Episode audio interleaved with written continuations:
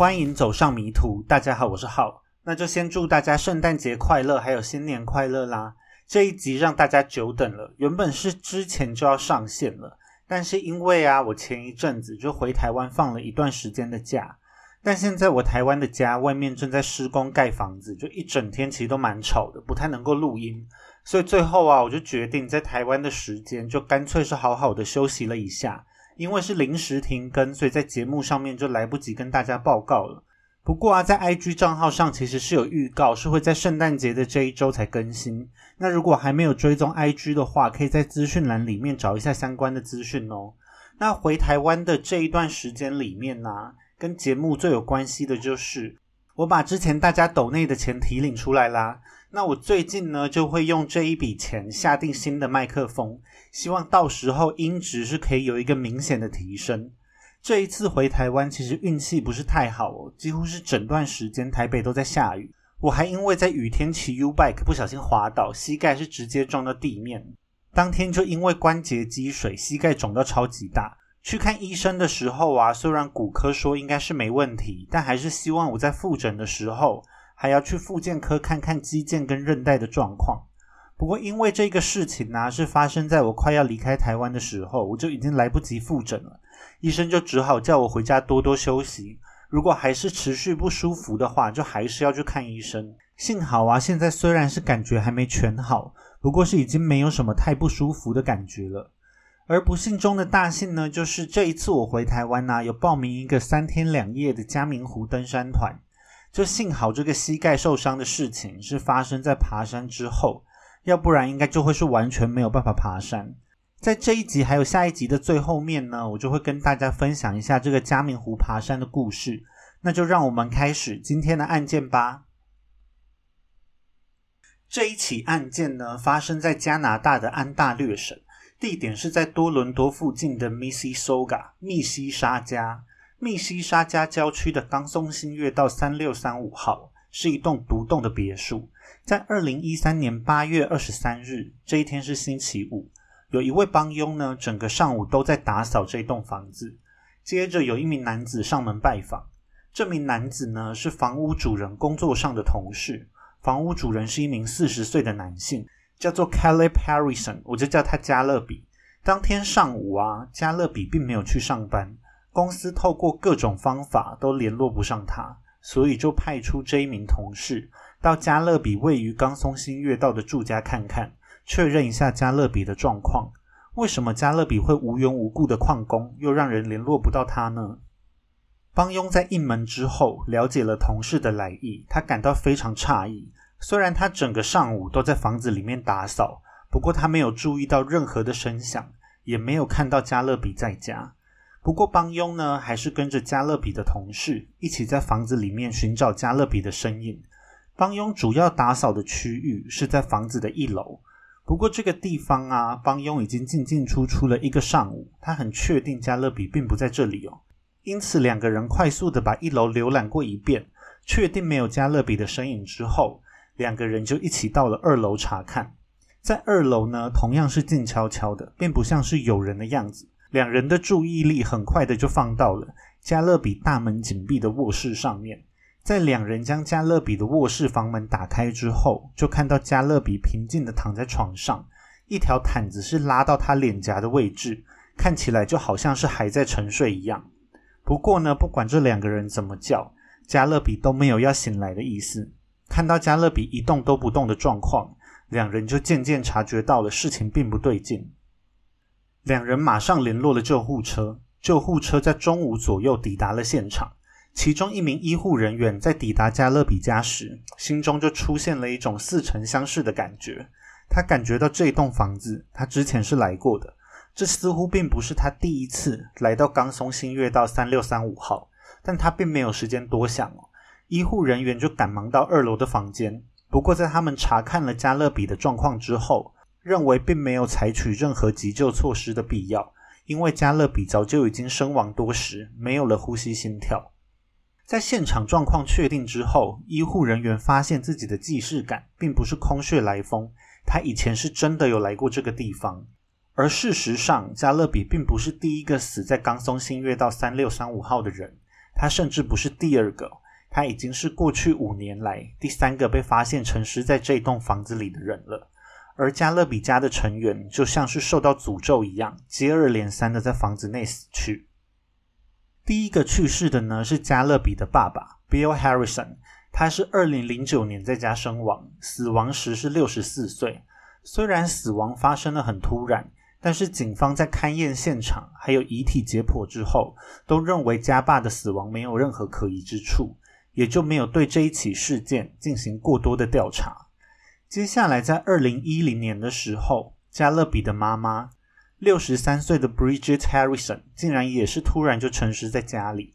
加勒比的家人啊，在两年内，加勒比的家人啊，在两年内接连出事。有些人就意识到，也许事情是没有表面上那么单纯的。当时加爸死亡的时候，其实就有些疑点是没有办法解释清楚的。不过到最后，警方仍然是认为这中间并没有值得深入调查的地方。而在家妈死亡的现场，警方又发现了更多难以解释的疑点。在经过一些调查之后，警方最后出具的验尸报告显示，家妈是死因不明。不过，即使是如此，警方仍然认为家妈的死亡是不需要进行过多的调查的。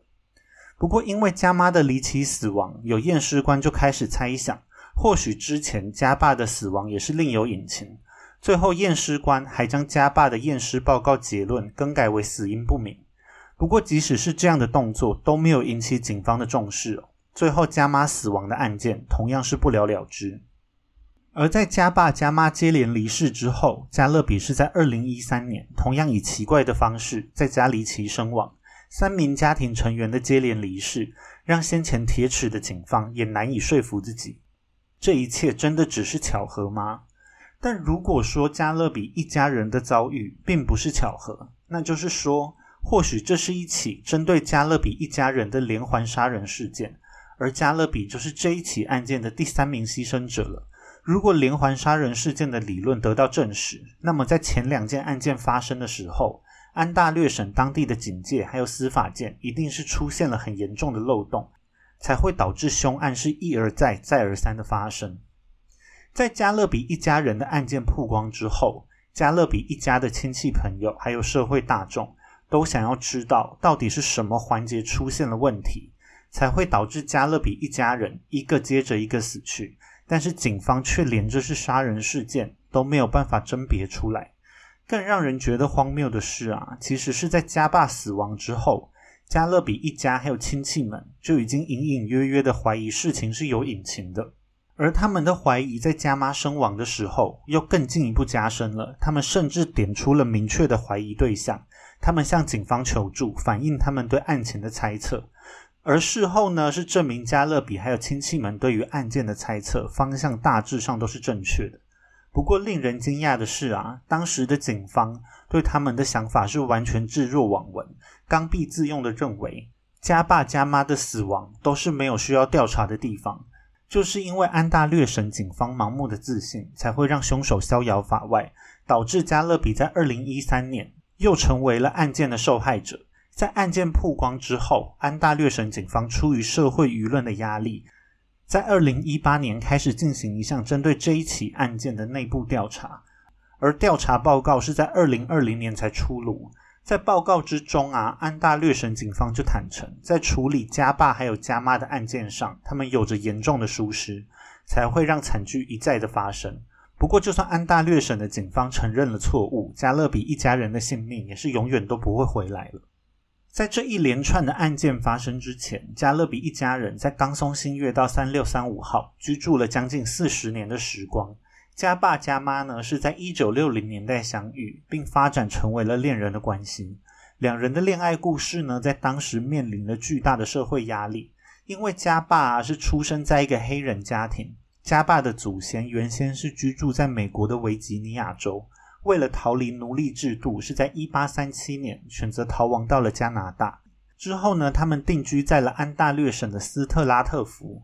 另一方面呢，家妈却是出生在安大略省伦敦的一个白人家庭。家爸家妈这一种跨越肤色的爱情，在种族歧视还非常严重的一九六零年代，就遭到了许多人严重的非议。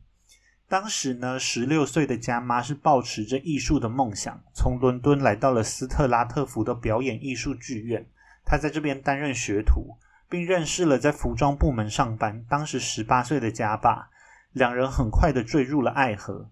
尽管外界对这一段关系有很多杂音，加爸加妈仍然是跨越了所有阻碍，在一九六九年步入了婚姻的殿堂。两人在婚后定居在密西沙加，也在密西沙加开展了各自的事业。家爸是一名销售业务，家妈则是投身到了教育事业里面，在当地春风化雨了好几个世代的人，成为了当地受人尊敬的教育人士。在后来的家妈葬礼上啊，是有上千人都前往现场来悼念家妈。婚后的家爸跟家妈呢，是所有人眼中的模范夫妻。他们两个人的个性是一动一静。是家妈热情，而家爸是很稳重的。大家都认为啊，他们是天生一对。不过夫妻两人却有一个小小的遗憾，那就是他们迟迟没有孩子。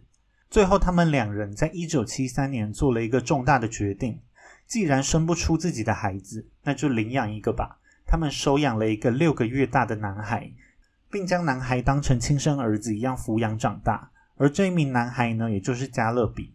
在领养加勒比后没多久。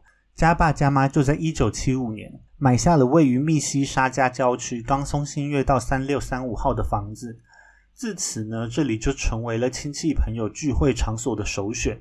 很多家庭聚会都是在这栋房子里面举办，大家也都很喜欢加勒比这一个活力旺盛的小男孩。尽管活力旺盛的加勒比常常让照顾他的人心惊胆战，但他也为家庭带来了很多欢笑跟活力。加勒比在父母的悉心照护之下，就逐渐长大成人。但是呢，生活却不是总是开心的。加勒比被诊断出他罹患有妥瑞氏症。妥瑞氏症呢，并不算是太罕见的疾病。不过，妥瑞氏症的患者所表现出来的症状不一定是一样的。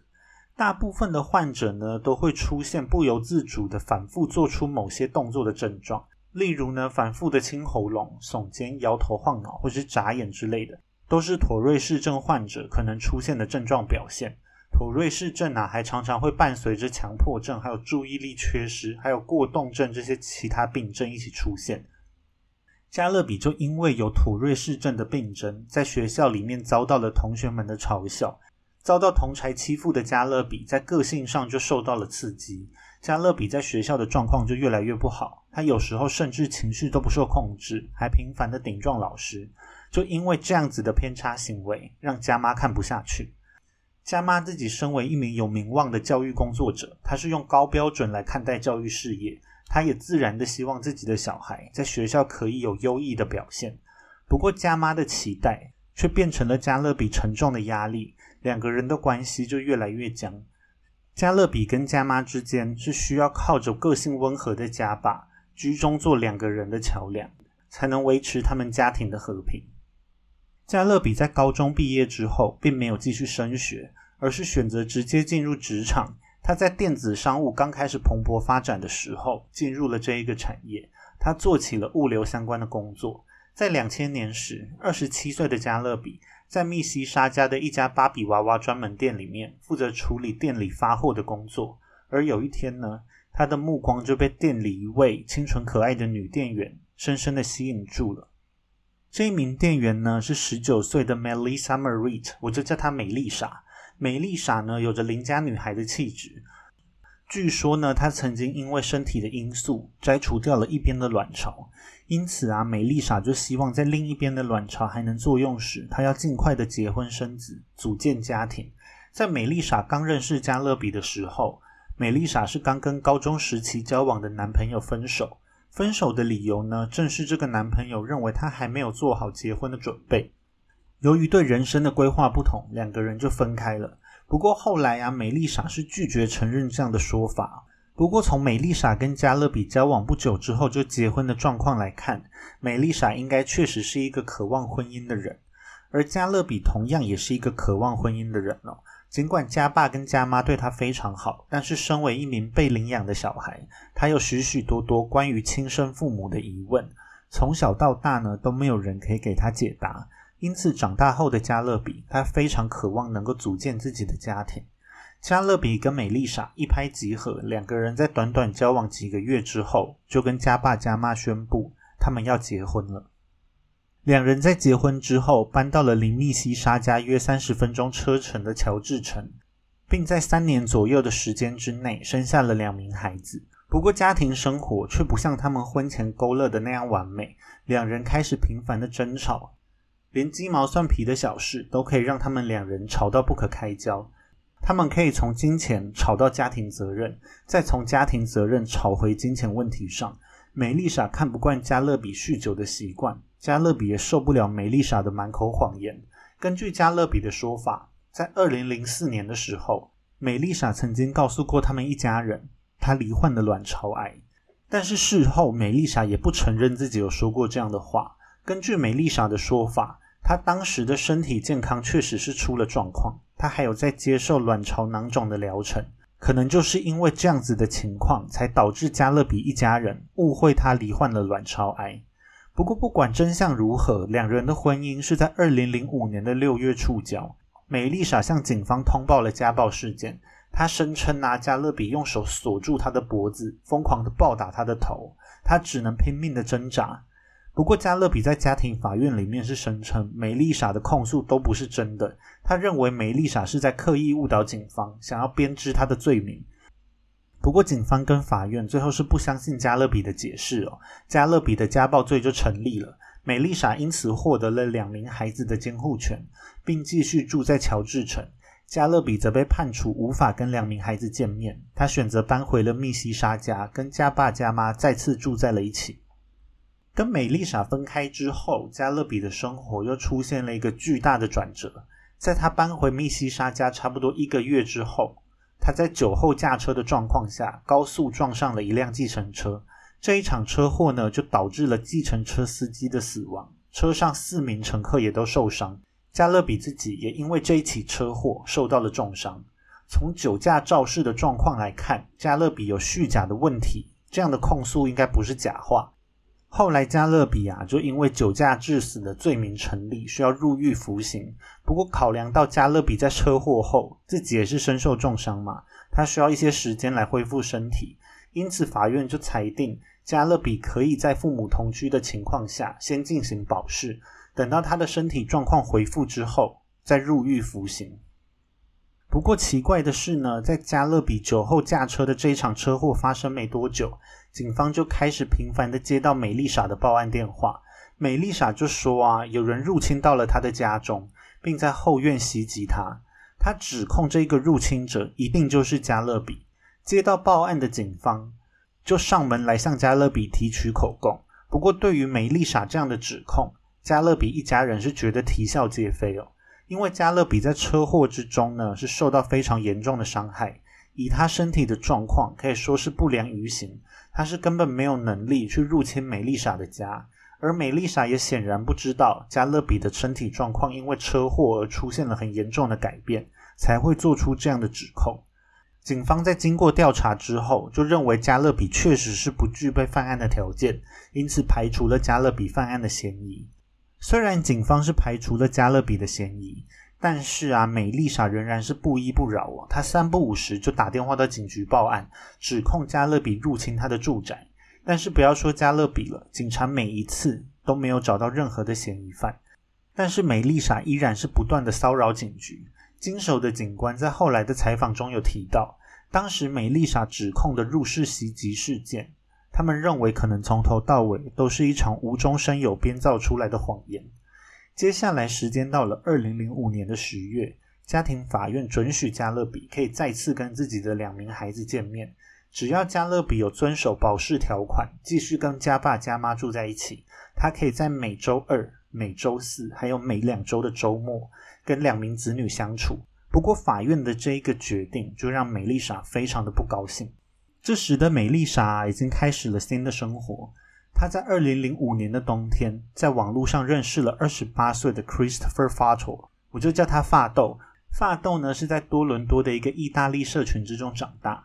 他在高中毕业之后，并没有完成高等教育的学业。发豆就在辍学之后啊，辗转做了好几种不同的工作，大部分就都是劳力类型的工作，像是厨房啊，或是水电工人。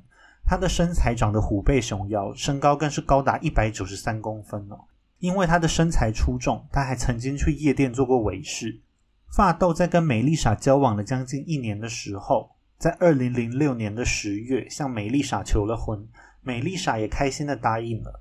不过，当两人要结婚处理的事情的时候，美丽莎这时候才发现了一个问题。美丽莎自己呢是一直认为，只要夫妻分居两年。婚姻关系就会自动解除，而他跟加勒比早就已经满足了这样的条件。他跟加勒比已经自动离婚，他已经恢复单身了。不知道美丽莎的这个观念是从哪里听来的？不过实际上呢，根本就没有自动解除婚姻关系的法条。所以呢，美丽莎跟加勒比的婚姻其实还是处在有效的状况哦。但由于美丽莎发现这个问题时，婚礼是已经迫在眉睫，什么都来不及更改了。梅丽莎跟发豆只能先硬着头皮举行婚礼，之后再慢慢解决与加勒比的婚姻问题。梅丽莎跟发豆呢，是在接下来的五年时间里，一共生下了四个小孩，再加上加勒比跟梅丽莎的两个孩子，他们总共有六个孩子要抚养哦。不过从前面的描述之中，也可以听得出来，梅丽莎跟发豆都不是什么会赚钱的人哦，要承担一家八口的日常开销是非常大的负担。让他们呢需要不断的跟亲戚朋友借钱，或是依靠着社会救济金生活。当发豆跟美丽莎的婚姻关系正式生效之后，法院也就加勒比跟美丽莎的孩子的监护权做出判决。新的判决结果呢是加勒比跟美丽莎各持有两名孩子一半的监护权，两名孩子呢会有一半的时间跟加勒比住在一起。另外一半时间是跟美丽莎住在一起，在这一个时期，美丽莎跟发豆也搬家到了密西沙家。在两名小孩住进加勒比家之后，家爸家妈非常享受他们爷爷奶奶的身份，他们充分着参与孩子的生活，他们接送孩子上下学，带孩子去参加课外活动，跟孩子们一起写作业。总之，他们是跟孩子相处的和乐融融。不过，另一方面，在监护权判决下来之后，美丽莎就对家爸家妈参与到他小孩的生活之中非常的不满。他认为呢，除了他跟加勒比，没有人有资格来照顾这两个小孩。在接下来的两年时间里面，美丽莎就开始不断的向警方举报加勒比一家人对这两个小孩有各式各样不恰当的行为。但是就跟先前美丽莎指控加勒比入侵一样，警方并没有发现这两名小孩的身上有遭到不当对待的痕迹。而美丽莎锲而不舍的指控加勒比一家人，让警方是感到不胜其扰。后来的警方也是认为这些指控可能是美丽莎自导自演的骗局。不过，美丽莎自始至终都没有因为任何一次的不实举报而受到一点点的惩罚。在二零零八年十二月，美丽莎单方面的禁止加勒比一家人跟孩子们接触。不过，这样的行为啊，是违背了法院的判决。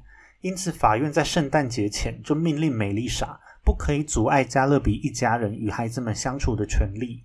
在法院命令下来之后，美丽莎的行为有稍微收敛了一点。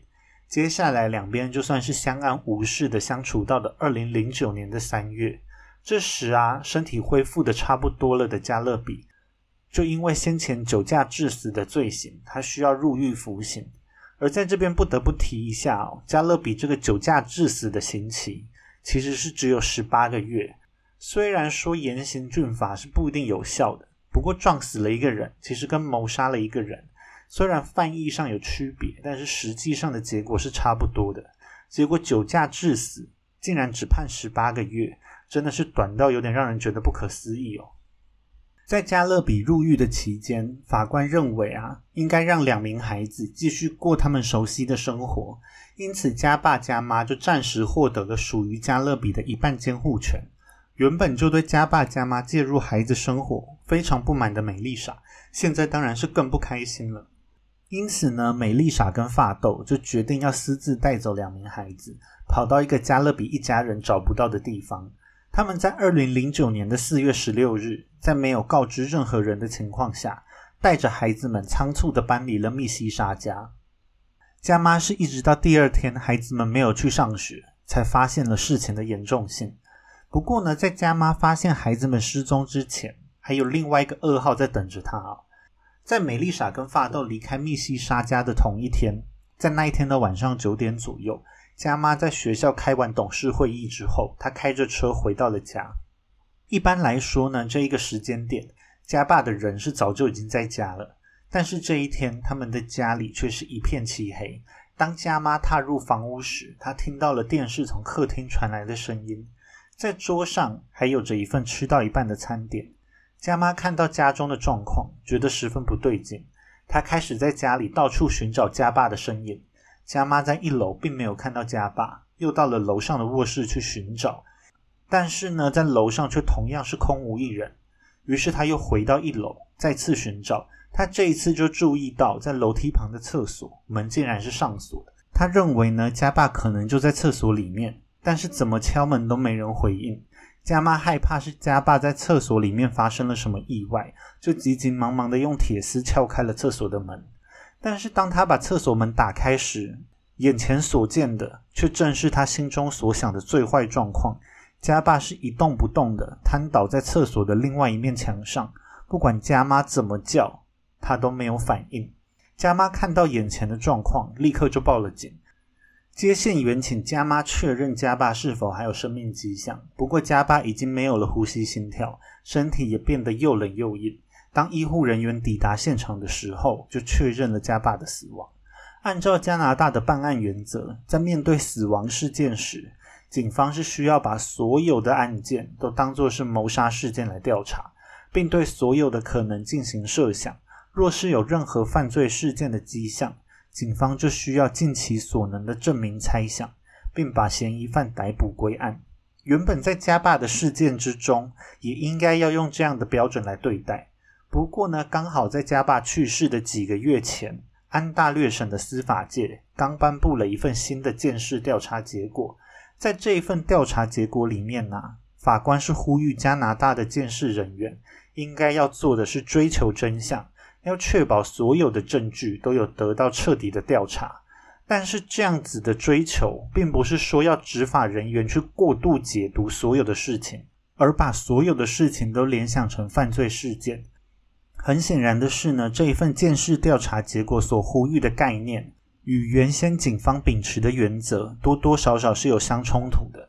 因此呢，这一份调查结果刚出来的时候，执法人员在彻底调查还有过度解读的分界线上，是需要许多时间来摸索，造成了第一线的执法人员有一段时间是矫枉过正的状况。不过这一份调查结果啊，是因应当时安大略的一个特殊事件所出具的报告，就有反映出当时的时代背景。在两千年年代的时候呢，安大略省有一位非常权威的儿童病理鉴识学家，叫做 Charles Smith。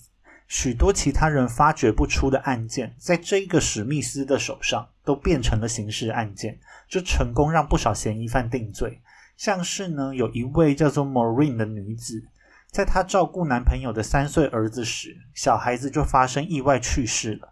根据这名女子的证词，当时小孩啊是在沙发上面蹦蹦跳跳。当小孩想要从沙发上面往下跳的时候，却不小心滑倒了，他的头撞到了大理石做的桌子，之后就意外身亡了。尽管小孩身上的伤跟女子的口供是吻合的，但是呢，史密斯这一个权威，他却跳出来说，根据他的专业判断，光是撞到桌子所受的伤是根本不足以让孩子致命的。最后呢，警方就因为这一番专家言论，把女子逮捕归案。在史密斯手上经手过与这一名女子的案件类似的案件还有很多，不过这个史密斯啊，后来就被人踢爆，他其实并没有受过什么见识相关的专业训练。他之所以可以做到所谓的儿童病理见识的权威呢？基本上是因为呢，当时的加拿大并没有专门培训见识病理学家的学程，导致安大略省相关的专业人才非常匮乏。因此呢，史密斯基本上就只需要随便乱说，而因为根本没有人有能力去反驳史密斯，又或是没有人愿意当这一个站出来的人，因此呢，史密斯就一步步的成为了所谓的权威。但是，因为他不管经手什么案件，最后都被他解读成刑事案件，导致很多根本无辜的人遭到定罪。在事情曝光之后，许多他经手的案件都被重新审视，这一份监视调查报告也因此诞生。不过，再回到家爸的案件，当时警方是有向家妈提取口供的。警方询问家妈在现场有没有什么地方是让他觉得特别值得留意的，家妈就认为啊，厕所的门竟然是上锁的，这件事情有些奇怪。如果家爸是自己一个人在家的话，那为什么上厕所需要锁门呢？除了询问家妈之外，警方也按照他们平常的标准作业流程，在第一时间就有安排验尸官来检验家爸的遗体。验尸官是在晚上大约十点五十分抵达加勒比家。验尸官当时是有注意到，在家爸的脖子上有着一些红色的擦伤，就请鉴识小组要拍照存证。警方认为啊，虽然家爸的死亡很突然，不过猝死呢也并不是什么少见的情况。警方还指称，在人死前常常会有想上厕所的感觉，因此厕所就是一个非常常见的死亡现场。尽管有着厕所门上锁，还有脖子上的红色擦伤这些疑点。但因为门上不上锁，很难有一定的解释。这可能完全就是个人的习惯，也可能就是顺手锁上。即使是真的锁门，也不能说明什么。再加上呢，验尸官还认为家爸脖子上的红色擦伤，也可能是家爸佩戴的金项链所造成的。最后，警方就认为现场没有发现什么可疑的地方，家爸的死因是无可疑，不需要再进行调查了。验尸官所出具的结论就跟警方是相同的，不过根据他的现场勘验呐，他没有发现家霸的确切死因。如果需要厘清死因的话，还需要对家霸的遗体进行解剖。在安大略省呢，解剖并不是由验尸官来负责，而是会再派其他的专家来进行。前面有提到的那一份调查结果，是针对史密斯案件的反思。在这一份调查结果里面，也显示出了当时的加拿大在建识科学的这个领域是非常缺乏专业的人才的。也是在这一个时期，加拿大才有了第一个建识病理学的专业培训计划。建识病理学专家相比于一般的病理学专家，在解剖的时候更能从建识科学的角度去发现问题，对于侦办刑事案件是相当有帮助的。因此是协助验尸官厘清死因的最佳帮手。不过，因为当时的加拿大还没有相关的专业人士，导致呢只能让一般的病理学家来进行解剖。不过，一般的病理学家在鉴识技术的掌握上就没有这么准确。不过，当时的安大略省其实在发现了这个问题之后，就有制定一套标准作业流程来解决这个难题。他们认为呢，地方的病理学家可能专业能力不够。因此，在地方机构的病理学家在解剖的时候，遇到可疑或是无法判断的案例，病理学家应该要向上呈报，那遗体就会再送往位于多伦多的鉴识总部，由最专业的鉴识病理学家来进行解剖，这样就能够稍微缓解各区专家不足的问题。负责帮家霸尸检的就是一个在地方机构的普通病理学家。由于警方跟验尸官都已经做出了无犯罪迹象的结论。再加上警方甚至都不愿意抽调人手来参加这个解剖的过程，最后病理学家也做出了相同的结论。他认为家霸的死因没有可疑的地方，这边就显示出来刚刚提到的机制有一个难以避免的漏洞，也就是说呢，这个机制它是需要地方人员主动发现疑点并且上报，但是在家霸的案件里面呢，警方验尸官还有病理学家。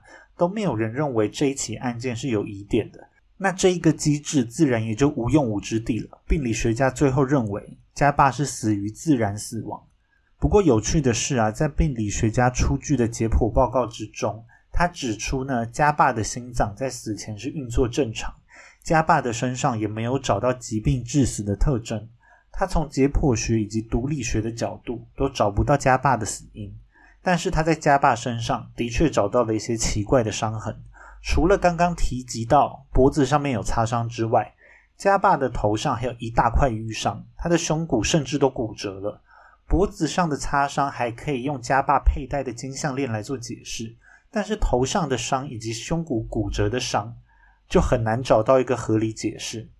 不过，尽管病理学家心中觉得疑惑，但是他还是选择不上报。他自己脑补出了一个他认为比较完整的故事。他向验尸官打听到了死者是沉尸在厕所，在厕所里面呢有一个洗手台。尽管他没有查验过现场，甚至没有看过现场的照片，但是这个病理学家就自己认为，家爸应该是在厕所突发心律不整，因为心脏病的缘故，导致家爸在厕所跌倒，撞到了洗手台的尖角，撞断了家爸的胸骨，然后又撞到头，造成头上淤伤。事情发生的顺序也有可能是相反的。如果反过来的话，就是家爸因为不小心跌倒而撞到洗手台的尖角，造成胸骨断裂，还有头上的淤伤。因为强烈的重击导致家爸突发心律不整身亡。不过，在这份报告里面所描述的状况，完全都是病理学家自己脑补的结果，缺乏现场证据的支持。而且，连病理学家自己都在报告里面表示，家爸的心脏在死前是运作正常的。但是却又说家爸死前有突发心律不整，那到底心脏是有问题还是没有问题呢？后来在重新审视这一起案件的时候，其他的专家就认为家爸的胸骨竟然出现了骨折的状况，很明显的表现出这起案件是另有隐情的。但是当时操刀的病理学家竟然没有能力意识到这其中的问题，而是草率的下了结论，明显出现了疏失。当家妈在数个月后看到家爸的尸检报告时，她还是搞不清楚为什么家爸会猝死。因为在尸检报告里面描述的家爸是一个身体非常健康的人，但是因为当时参与案件的调查人员没有任何人对家爸死亡的原因提出质疑，最后家爸就以死因无可疑结案了。而且更惨的是呢，屋漏偏逢连夜雨。前面就有提到，在家爸死亡的那一天，美丽莎跟发豆是在瞒着所有人的情况下，把两名孩子带离了密西沙家。家妈沉浸在家爸身亡的悲伤之余，她还要担心孩子们的下落。不过，其实家妈也很快就猜到了，这两个孩子呢，应该是被美丽莎给带走了。在警察的协助之下，家妈就确认了她的猜想。不过，警方是表示，在家庭法院没有进一步指示之前，他们也没有办法采取进一步的行动。因此，家妈就只能够等待，她要等待法院针对梅丽莎绑架自己的两名孩子做出判决。在二零零九年的四月二十三日，法院将两名孩子的监护权暂时性的完全判给了家妈。美丽莎则是因为涉嫌绑架孩子而遭到了弃捕。不过，警方还需要花上几个月的时间。才能够顺利的将美丽莎还有发豆逮捕归案。尽管家爸的死亡还有美丽莎绑走孩子的这两起事件时间点是非常接近的，甚至处理这两起案件的警察是同一批人，但是当时的警方没有任何人把这两起案件联想在一起。他们一直要到好几年后才会注意到这中间的问题。负责解剖家爸的病理学家在数年后也曾经接受访问。他说呢，他当初做出的判断基本上都是架构在警方跟验尸官都认为现场没有可疑之处的论点。当时没有任何人告诉他这起案件可能有疑点，也没有人跟他说在家爸去世的当天还发生了两名孩子被绑架的事件。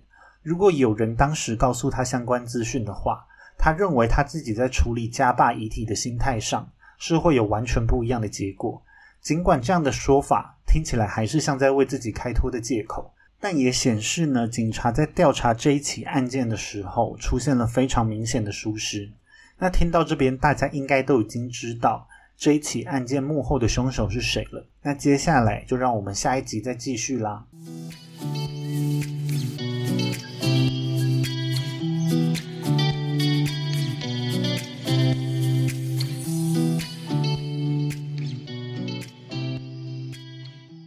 我之前住在欧洲的时候啊，有去很多欧洲的山区，像是奥地利的哈修塔特、瑞士的马特洪峰、意大利的多洛米蒂、波兰的塔特拉山脉、挪威的峡湾之类，都让我觉得呢印象很深刻。不过反而是台湾的百越，我是一个都没有去过，甚至连焦山我都没有去过几座。所以这一次呢，就非常的想要来挑战看看台湾的山。这几年呢，因为疫情的关系，网络上关于爬山的资讯是非常多。在做了一些功课之后呢，就觉得嘉明湖算是难度适中、景色又很有辨识度的路线，因此就想说要把这个嘉明湖当成是百越挑战的第一站。不过，其实整个嘉明湖最困难的地方，跟爬山本身没有什么关联哦。台湾很多要过夜的山呢，最困难的部分应该都是在抽山雾这一块。嘉明湖的山屋呢，要在出发前一个月就抽签，床位跟帐篷也都很有限，所以即使有心想要爬山，也不一定能够抽中。不过可能是冬天的人本来就比较少，我们又不是假日去爬，所以我们去的那两晚呢，山屋其实人都不多。又因为前一段时间呢，我虽然有去健身房，但基本上完全没在做有氧运动，所以在回台湾之前，我还在香港的一些小山稍微练习了一下。有先后去了很多芒草的大东山，还有港岛超棒观景台的西高山。不过其实啊，香港的山海拔都超级低，根本没有什么真正能够练习到的地方哦。我在跟朋友说要去爬嘉明湖的时候，就有好几个有在爬山的朋友，第一反应都是觉得嘉明湖并不是一个适合给第一次爬百越的超级新手挑战的路线，他们就很怕我会没有办法顺利上山完成路线，最后会需要有人帮忙抬下山。没有在爬山的朋友呢，反应就更夸张了。一听到嘉明湖的海拔有三千三百公尺，还要爬三天两夜，他们甚至是怕我会死在山上。不过我自己是觉得嘉明湖的攀登路线海拔高低差才大约一千公尺，又分成三天，在 YouTube 的影片里面，这一条路线的步道铺设呢，看起来又算是蛮完善的。再加上我们还是跟团。会有向导随行，应该是安全到不行才对，就不知道为什么大家会对我这么没有信心哦。事后证明呢，我自己的看法还是比较正确的。除了第二天的行程有比较累之外，整体来说并没有什么太困难的地方。比较可惜的是啊，这一次有受到天候不佳的影响，其实没有看到太多美丽的景色。关于看到嘉明湖的心得，就下一集再跟大家分享啦。那以上呢，就是这一集的全部内容了。大家拜拜，我们下一集再见啦。